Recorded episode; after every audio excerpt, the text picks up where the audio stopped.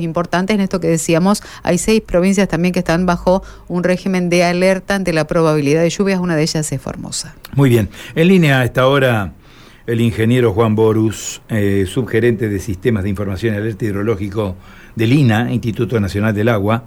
Ingeniero, un gusto saludarlo. Buen día. Gracias por atendernos. ¿eh?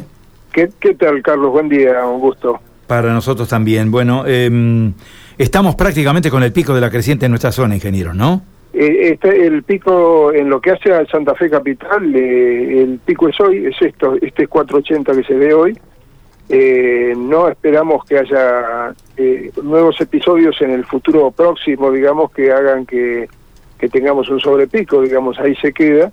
Lo que la duda es que el retorno a la normalidad o a valores un poco más normales va a ser lento, decididamente lento, porque lo, la humedad está en la región. Estas lluvias que mencionaban ustedes, esto que pasó en Formosa, por ejemplo, 217 milímetros en, en 24 horas, eh, con anegamientos por todos lados, bueno, en, en, mucho, en mucho, varias ciudades, varias áreas urbanas están teniendo este problema porque sencillamente la humedad atmosférica que, que domina la región eh, amerita o da lugar a, a estas a estas este a estos eventos en áreas urbanas que se van a repetir seguramente en más de una ciudad de la región se va se va a dar esta situación al tiempo que la, las lluvias así como abarcan una región grande una un área de cobertura importante el que mucho abarca poco aprieta más o menos ese es el dicho bueno, este, se están dando solamente eventos eh, puntuales, intensos, pero no de manera regional, de tal manera que en lo que hace a los ríos, por lo menos, eh, se puede decir, en el caso del Paraná, eh, que se que culmina ahora en Santa Fe, en el caso del Uruguay también está ahora definiéndose la,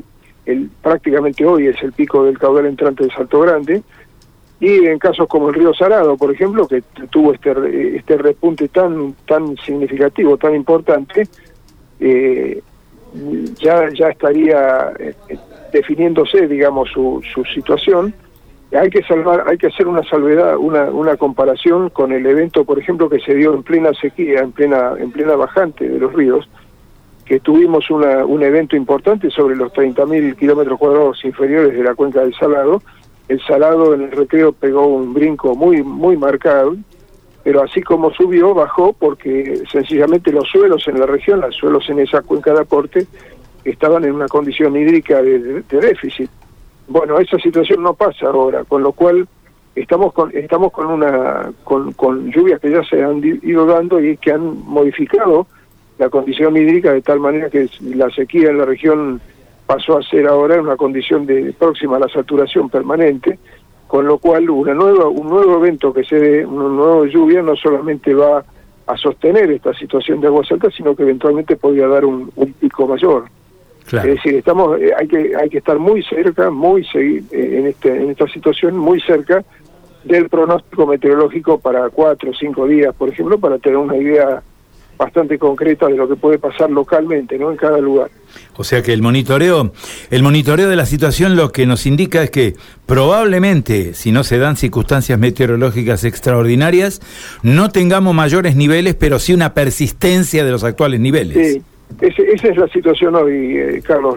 Básicamente eh, es lo que corresponde a analizar ahora, pero tengamos en cuenta que el escenario que estamos viviendo, que es un escenario dominado por una condición global niño, muy eh, que por ahora es moderada y que podría virar hacia fuerte también, eh, es largo, digamos, es un escenario que no termina ahora, que probablemente sigamos teniendo estas condiciones de, por todo el verano, por ejemplo, y quizá entrado el otoño, con lo cual eh, hay que estar muy atentos tanto a las situaciones en áreas urbanas como la eventualidad de una configuración de lluvias que haga que de nuevamente el río Paraná tenga una nueva crecida, ¿no? Claro, la cuestión climática entonces es determinante, ¿no? Bueno, vamos a estar atentos, este, consultándolos permanentemente al Instituto Nacional del Agua, ustedes, ingeniero. Así que bueno. eh, agradecido por este reporte y bueno, y tendremos en cuenta todo esto que usted nos está aplicando, ¿no? no cómo no, Carlos, un gusto. Ha sido muy gentil, ¿eh?